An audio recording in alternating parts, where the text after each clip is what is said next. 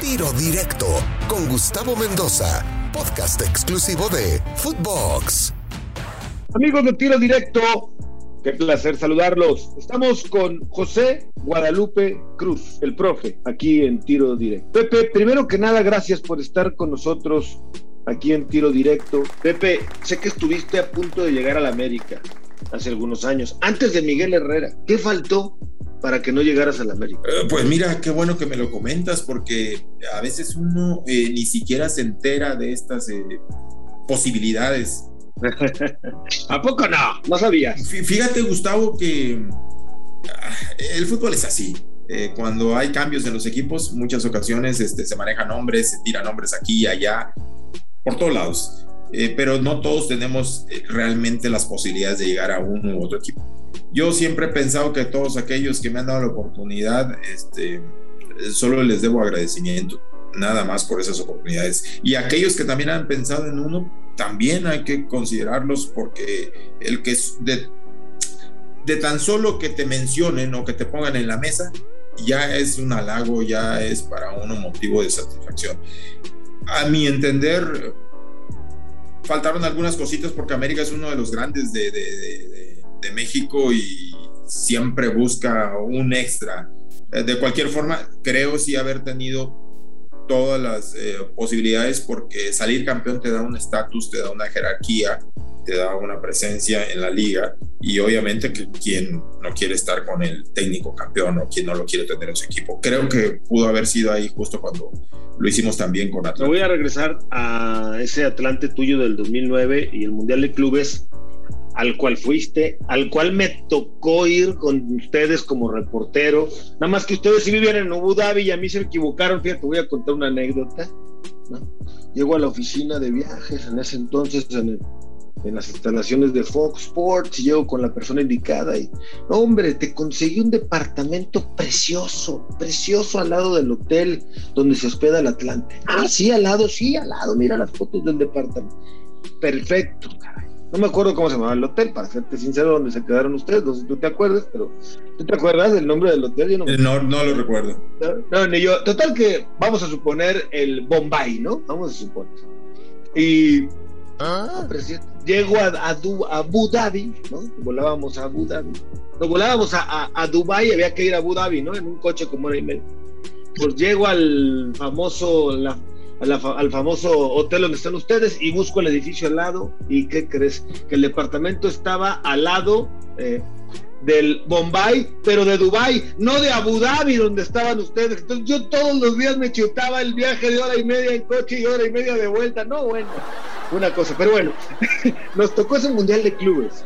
Lo recuerdo muy bien porque ahí en el hotel de concentración, ahí alguna vez platicaba con tus jugadores, contigo, con tus directivos y me llamó mucho la atención en ese entonces Santiago Solari, un tipo al que siempre vi, en mi impresión, ¿eh? lo que yo vi, no sé cómo era para adentro, aislado en su mundo. De por sí el futbolista vive en una burbuja, ¿no?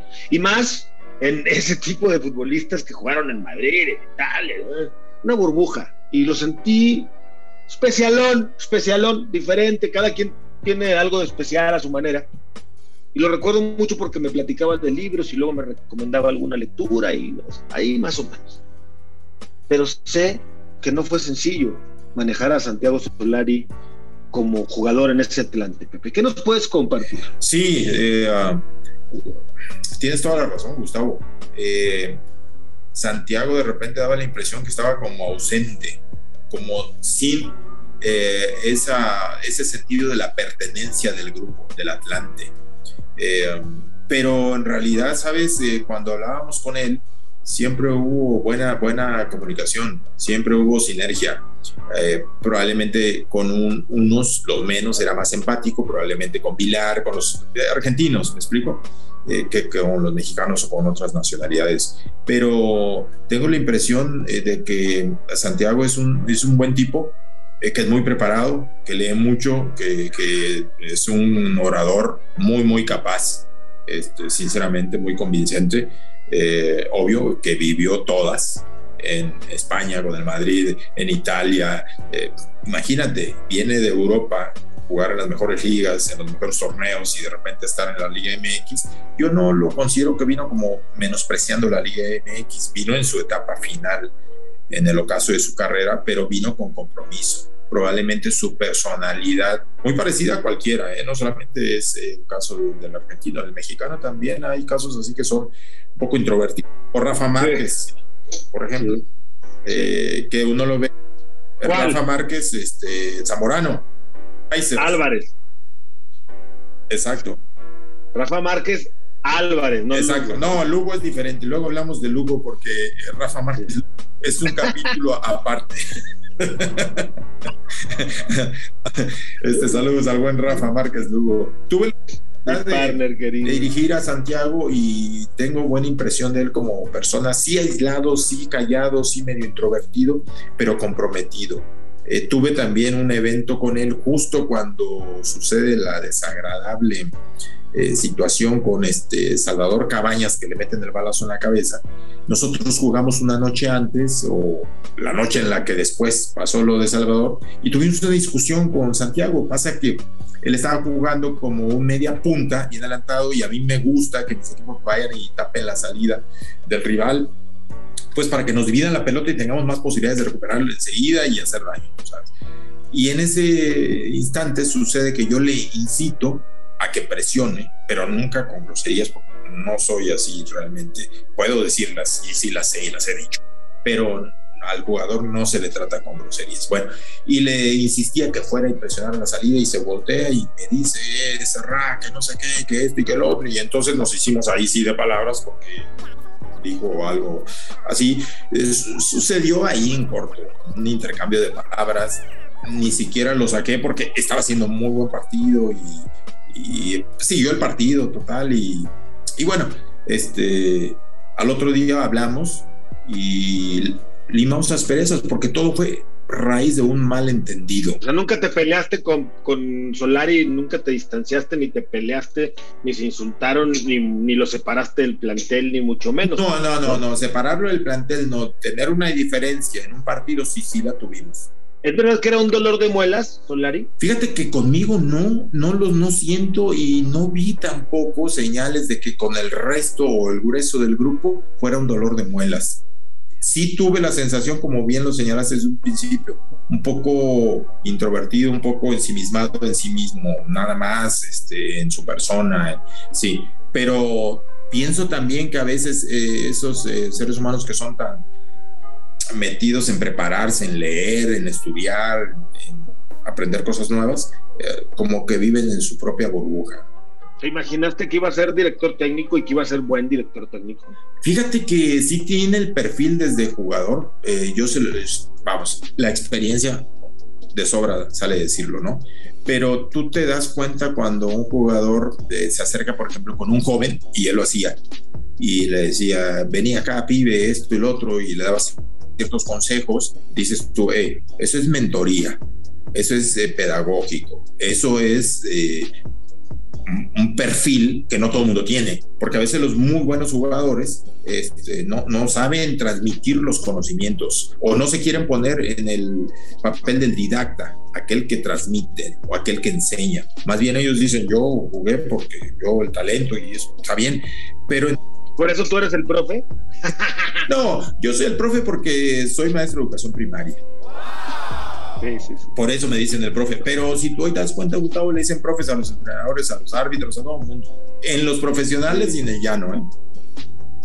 Siempre he tenido la duda esa, eh, ¿no? Porque hoy día el profesional le dice, ¿qué hubo, profe? Al árbitro y en el amateur, ahí en la cáscara también le decimos profe.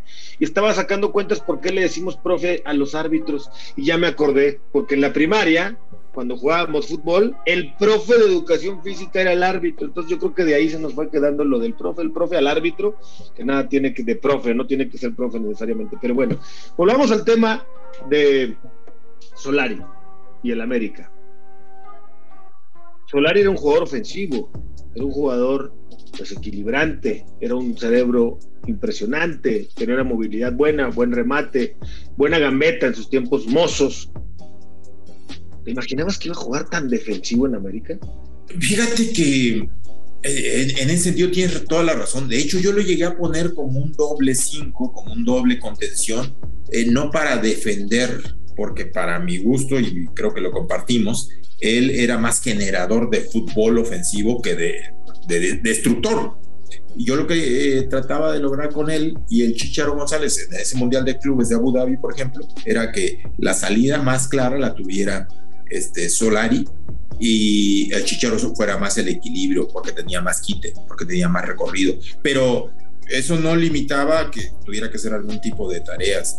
Yo, yo pienso que ah, acá hoy en día, Gustavo, te condiciona un poco o un mucho, no sé qué porcentaje, el resultadismo. O sea, hoy si tú ganas, pareciera ser que todo está bien.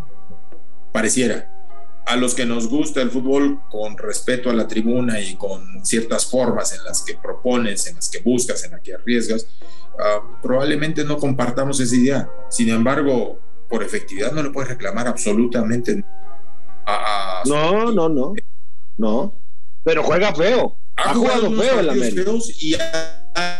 Y, contra Pumas jugó con el equipo chico tres tiempos. Ah, bueno, sí, porque contra Pumas jugó tres tiempos como equipo chico, Pepe. Por eso Fíjate que, que, en ese sentido sí tiene razón, sobre todo la ida. Eh, la ida a un equipo grande, un equipo como América, no se puede dar ese lujo de decir eh, te espero y juego al empate, porque en el regreso tengo la ventaja de la posición en la tabla. Ah, me parece que, que, se cometen a veces errores, pero mira, ¿quién, si no yo, para decirte cuando yo inicié también cometí un montón de errores y los vas a ir modificando con este tipo de experiencias amargas, porque a mi entender, si hiciste tan buenos torneos este, regulares, quedando en primer lugar en ambos y ser eliminado en los cuartos de final, como que no, no, hay algo que no está bien, ¿me explico? Es decir, los líderes generales tienen mínimo que avanzar esa primera fase que los cuartos de final y cuando menos. Eh, pero obviamente lo, que aspiras, y más un equipo grande como América, pues el campeonato. Si no tienes el campeonato es fracaso. Eh, Pepe, el próximo torneo Solari, si no queda campeón, se le acabará la paciencia a la afición, a la directiva, a los que toman decisiones, porque pues, está bien los puntos y qué padre, ¿no? Y pues, en México se juega otra cosa, no se juega puntos. Él ha presumido mucho esos números, ese porcentaje de efectividad para algunos serán muy buenos, pero para una institución o cualquier institución después de un rato lo que quiere son títulos, ¿no? Sí, y más un grande, eh, Gustavo. O el grande no se conforma con, con solo estadísticas y números importantísimos que los tiene a su favor Santiago. Eh, el América, para que esté conforme, debe de campeonar. Debe de hacerlo así, porque correspondes a una grandeza. Es decir, tienes una historia que te avala, que te respalda y que te exige justo, no solamente dar muy buenos torneos regulares y en las primeras de cambio quedar fuera en la liguilla. Yo pienso que este año de Santiago como entrenador en México ha sido un año de adaptación con buenos y malos momentos, con dulces y, amargos momentos. Eh, me parece que el siguiente torneo él tiene no solo eh, la oportunidad de la revancha, sino la obligación de trascender y para trascender con ese América tienes que salir campeón. Es como si me hablas de Chivas, hoy hiciste muy buen torneo, quedaste en, semifinales.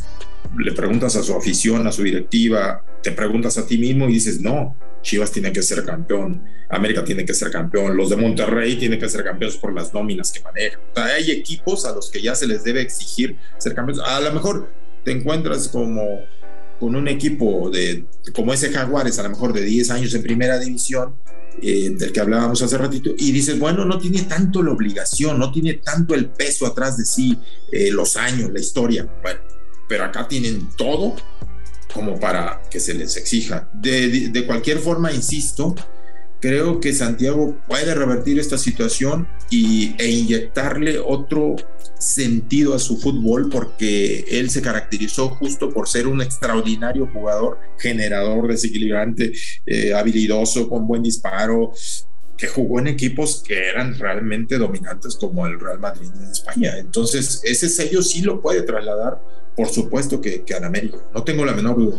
Totalmente de acuerdo contigo, José Guadalupe Cruz. Te valoro mucho que hayas estado conmigo aquí en Tiro Directo. Te mando un abrazo. Espero verte pronto para poder comer y seguir platicando de fútbol, eh, Pepe, y que pronto te veamos dirigir un equipo de fútbol. Muchísimas gracias, Gustavo. Ha sido un placer recordarte en aquellos tiempos de la Copa Libertadores, del Mundial de Clubes. Jaguares, como no. Jaguares de Chiapas. Y llega y llega, pero no la mete. no concreta. Muy bien, no concreta. Muy bien, profe, muy bien, Pepe. José Guadalupe Cruz, aquí en Tiro Directo. Soy Gustavo Mendoza. Ahora me escucha, ahora no. Tiro Directo, exclusivo de Footbox.